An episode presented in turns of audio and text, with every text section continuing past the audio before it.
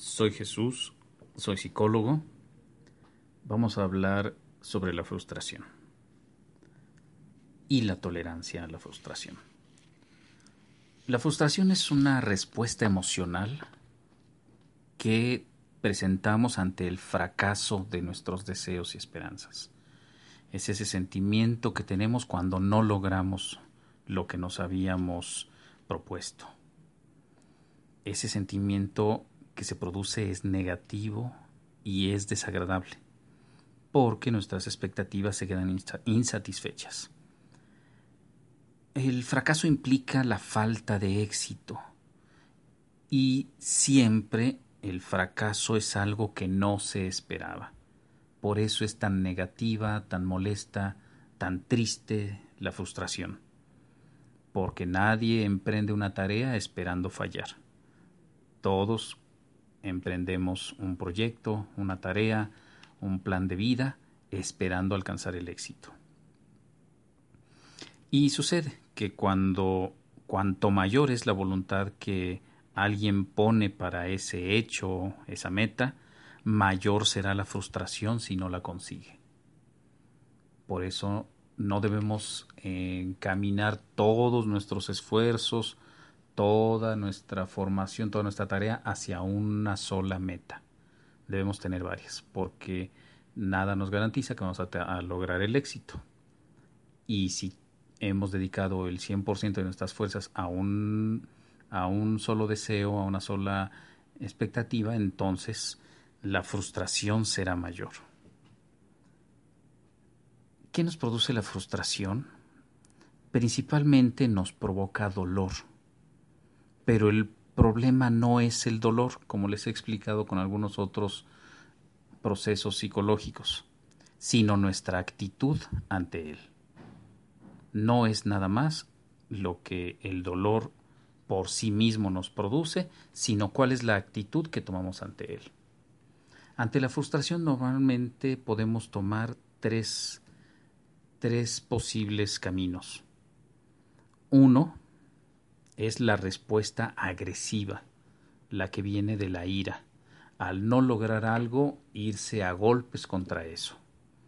Es decir, una llave que nos falla con una puerta, en lugar de buscar otras alternativas, terminamos pateando la puerta, ¿no? agarrándola a golpes porque no se deja abrir con esta llave que estamos seguros que es la que corresponde y no la pudimos abrir.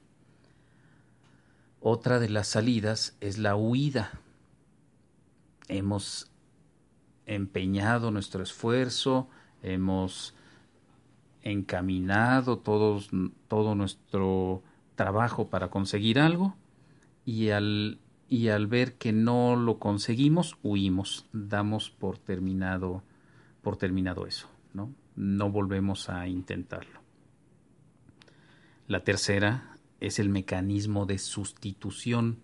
Cuando no logramos algo, entonces queremos que otra cosa lo, lo sustituya en su lugar. Es algo así como que conformarse con menos. Por ejemplo, queremos jugar con un balón profesional de fútbol, pero al no conseguirlo, bueno, pues decimos jugamos con esta pelota de plástico, ¿no? Es más ligera, no tiene el mismo control, pero sustituimos ese deseo que teníamos al no conseguirlo. Este mecanismo de sustitución a veces lo llaman bailar con la más fea. Y no hagan aquí juicios de género ni de otro tipo. Bailar con la más fea es el razonamiento, el dicho popular, pero el razonamiento es o bailas o te queda con la única opción que tienes o te quedarías ya sin bailar. Entonces a veces habrá que elegir entre eso. Quedarme con lo que con lo que puedo, con lo que se puede sustituir para no llevar una frustración mayor de no alcanzar una meta que me proponía. La frustración se tiene que desarrollar y se desarrolla normalmente desde que son bebés los seres humanos. No podemos evitar la, la frustración, lo que podemos hacer es manejarla y superarla. ¿Qué pasa con los bebés? Los bebés creen que todo el mundo gira a su alrededor y es muy cercano a su realidad. El bebé cree que merece todo y que y lo quiere en el momento. El bebé no sabe esperar, principalmente porque no tiene noción del tiempo. Si esto no se desarrolla, si no se aprende a tolerar la frustración, el adulto va a seguirse sintiendo así. Se va a sentir mal ante cualquier límite o necesidad de posponer una satisfacción. Entonces el, adulto que no desarrolla esta tolerancia siente que necesita eliminar inmediatamente los malestares que le provoca la, la frustración. Entonces va a tener esas tres salidas. La respuesta agresiva, la huida, dejar a medias lo que estaba haciendo, lo que se había propuesto, o la sustitución. Tolerar la frustración significa enfrentar los problemas y las limitaciones a pesar de las molestias o las incomodidades que nos causan. Una frustración se relaciona con una percepción equivocada y exagerada de la situación y la creencia también equivocada de que es horrible el malestar y de que no lo vamos a poder aguantar. Y yo les aseguro que nosotros aguantamos más dolor del que creemos. No se trata de estarnos exponiendo continuamente al dolor, sino de evitar nuestra actitud de miedo ante la posibilidad de dolor.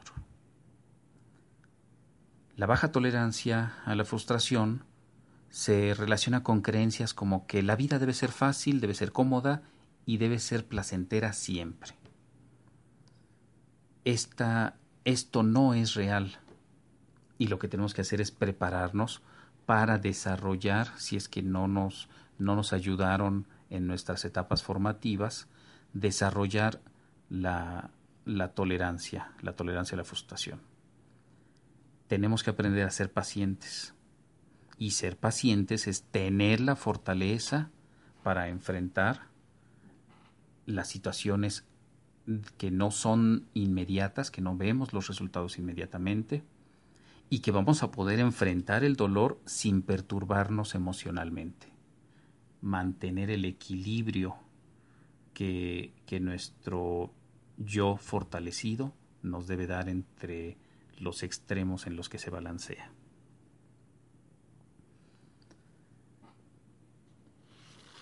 Yo siempre he dicho que mi definición de madurez es saber dejar los placeres inmediatos para lograr los beneficios duraderos. Tenemos que empezar a entender, a comprender en nuestro proceso de maduración hacia adultos maduros y adultos plenos, que resolvernos, concedernos los placeres, los deseos, los caprichos inmediatamente no es una actitud madura saber posponerlos porque tendremos beneficios a mediano y largo plazo, sí tiene que ver con, la madurez. Eh, les decía, la, la, tolerancia a la frustración se desarrolla en, en la niñez principalmente. Al niño se le debe permitir que experimente pequeñas frustraciones todos los días, que sepa que no debe, no todo se cumple de inmediato se debe evitar la sobreprotección, se le deben poner límites y normas desde, desde muy pequeños. Y se debe aprender que todos los actos tienen consecuencias, ya sean negativas o premios, refuerzos positivos, según él mismo realice sus tareas. Se le debe facilitar a los niños la autonomía, que empiecen a hacer las cosas por sí mismos, y esto les dará crecimiento personal los adultos, ¿qué podemos hacer? Podemos desarrollar algunas técnicas, porque yo les puedo decir, desarrollen paciencia. Y entonces la, la siguiente pregunta sería, ¿y cómo desarrollo la paciencia? ¿No? Dime cómo la desarrollo y dímelo ya. Es, esa es la actitud de me quiero comer el mundo y me lo quiero comer ya. ¿No? La, la necesidad o el deseo desmedido y real y la inmediatez que pedimos para que se realice en ese momento. Una técnica es el enfriamiento emocional. Tenemos que reducir el impacto emocional que, que un deseo no cumplido nos provoca y darle el tiempo, pensar con la cabeza fría. Es muy difícil, pero es analizar nuestras situaciones y decir, estoy pidiendo algo que es irracional. No tiene por qué ser inmediato. Me retiro, doy un paso atrás, lo pienso con más calma y lo, lo valoro de otra forma, probablemente abandonando ese deseo. No en la huida que les decía hace un momento, no en abandonar nuestros sueños y proyectos, sino en entender que no es algo vital para continuar, que era un deseo nada más o un capricho. Otra técnica que se puede utilizar se le llama la técnica del vecino. En lugar de estar concentrado, enfocado nada más a mi necesidad, me pregunto, o le pregunto a alguien que lo está haciendo, ¿qué consejos le darías a alguien que quiere lo mismo que tú? Y esta es una técnica que nos permite separarnos de la persona, ver con distancia qué es lo que se le puede recomendar a alguien que está teniendo una necesidad o un deseo en ese momento. La otra técnica es la que comúnmente, coloquialmente llamaríamos consultar con la almohada. Esto es darse tiempo. No querer tener la solución de inmediato. Estás por comprar algo, estás por adquirir algo, estás por eh, realizar algún, algún proyecto o una adquisición, porque generalmente eso es lo que nos está quitando el sueño, algo que ya queremos tener, y es, ¿sabes qué? Consúltalo con tu almohada. Es decir, tómate una noche para poder ver los pros y los contras, relájate, pero por eso, por eso es con la almohada, porque en el proceso de la relajación del sueño es cuando nos quitamos muchas de las presiones y podemos pensar con más calma cuáles son los beneficios y qué es lo que tenemos en contra.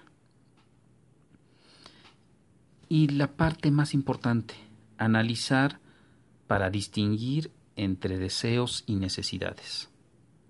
Un deseo puede esperar, un deseo se puede conseguir después, pero una necesidad requiere una atención inmediata. ¿Qué le pasaría al papá o a la mamá que va con el niño en el parque y el niño en el parque le, le dice que le compre un juguete? Y la mamá le dice, pero es que todavía no comemos, vamos a gastar en la comida. No, yo prefiero el juguete. Ahí estamos hablando de un deseo y de una necesidad.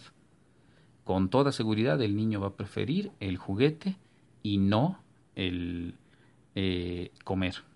El adulto maduro lo que tendría que decir, la comida es una necesidad y esa la atendemos prioritariamente y si es posible después compramos el juguete, porque ese es un deseo nada más. Hasta aquí lo voy a dejar. Les dejo estos elementos para que la reflexión la hagan ustedes. Felices 24 horas.